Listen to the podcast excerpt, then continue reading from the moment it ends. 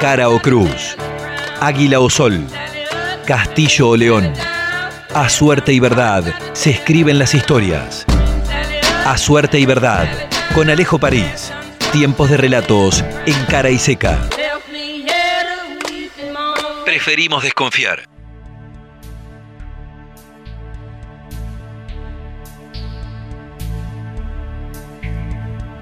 Un hombre recibió como obsequio un ala de murciélago momificada.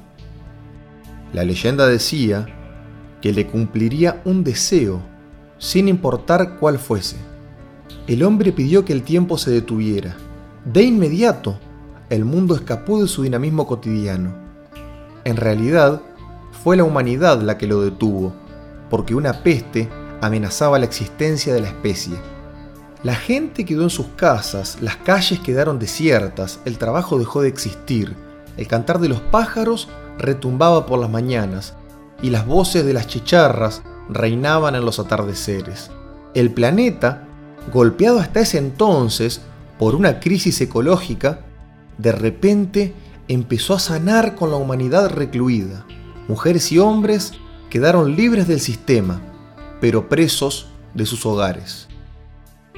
El hombre le había ganado al tiempo, su deseo se había cumplido, aunque él aún no dimensionara a qué precio. Los engranajes se detuvieron, los del sistema y los del reloj. Ya no había refugio para el pensamiento, no había trabajo, solo ocio y sueño. Mujeres y hombres permanecieron encerrados en sus casas, en soledad. La compañía presencial se había vuelto la peor maldición, y los besos, que otrora habían sido signo de afecto, ahora eran las armas más letales de la peste.